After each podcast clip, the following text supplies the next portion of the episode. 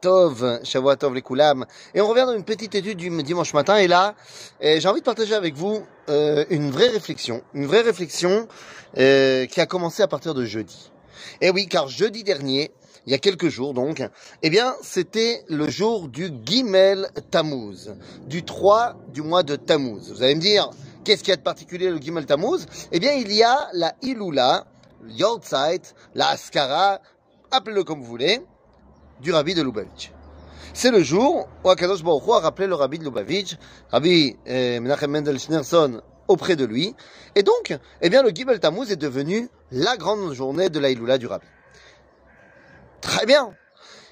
J'étais jeudi avec deux personnes qui sont Chabad, et ils m'ont dit, alors tu fais quelque chose pour Gimel Tammuz, tu fais des cours particuliers, tu fais la Ilula.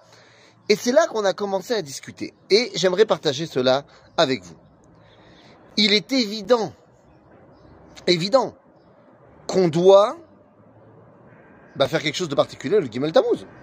C'est une évidence. Le rabbi de Lubavitch est un géant de la Torah. Donc, bah, le jour de Saïloula, c'est le jour où on s'attache à sa Torah.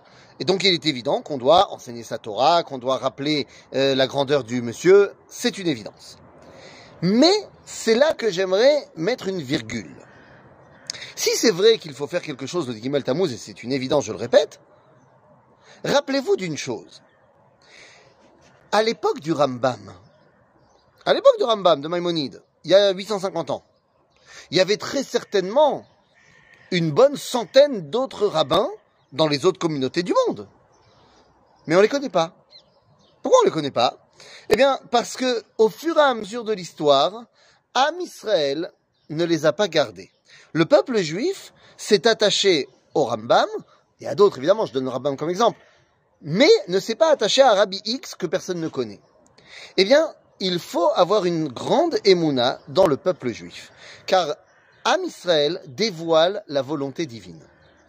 En d'autres termes, lorsque dans une génération donnée, eh bien, on va connaître, du moins garder avec nous dans la tradition juive dix rabbins, et les 90 autres de cette même génération, qui avaient des, des communautés, qui ont peut-être même écrit des livres, s'ils n'ont pas été gardés par le peuple juif, si la tradition d'Israël ne les a pas gardés, eh bien ça veut dire qu'au niveau de la Hashgacha, au niveau de ce que Akadosh Baruch veut, eh bien c'est pas cet enseignement-là qui doit être gardé. Ce que le peuple juif garde, eh bien c'est ce qu'il faut euh, connaître pour comprendre le dévoilement divin. Donc de la même façon que les rabbins qu'on ne connaît pas, c'est pas pour rien qu'on les connaît pas, les rabbins qu'on connaît, c'est pas pour rien qu'on les connaît. Et c'est là que je veux en venir. Parce que s'il est, je le répète, évident qu'il faut faire quelque chose pour Gimel Tammuz, la vraie question c'est pourquoi on n'a rien fait le lendemain? C'est quoi le lendemain? Comment ça le lendemain? Qu'est-ce qui s'est passé le lendemain? Eh bien, pourquoi est-ce qu'on n'a rien fait pour la Iloula de Rabbeinu Tam Qui est juste après? C'est ça que j'ai demandé aux personnes qui m'ont dit, est-ce que tu peux, euh, tu fais quelque chose pour Gimel Tammuz? J'ai dit, mais attendez, la veille de Gimel Tammuz, c'était la Iloula du Maor Vashemesh. Migdolé Achassidut aussi. Alors pourquoi est-ce que tu n'as pas fait une Iloula particulière pour le Maor Vashemesh? Pourquoi est-ce que tu fais pas une Iloula particulière le lendemain pour Abenoutam Vous comprenez, c'est de cela dont je parle.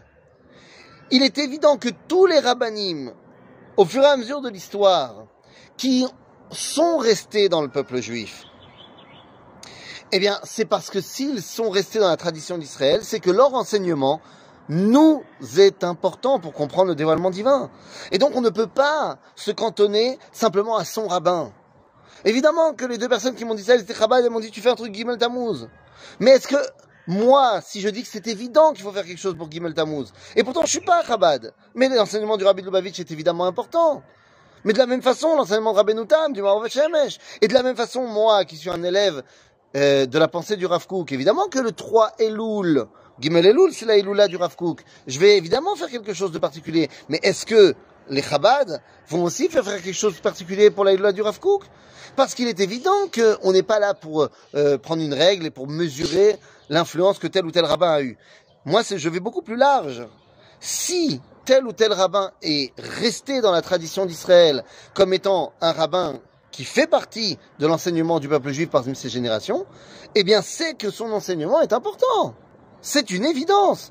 La semaine prochaine, il y aura l'Eilula du Orachaim Akadosh. C'est que les rabbins, c'est que les Marocains qui doivent fêter la Iloula de Racham Kadosh. Ma pitom. Tout le monde doit fêter la Iloula de Racham Kadosh.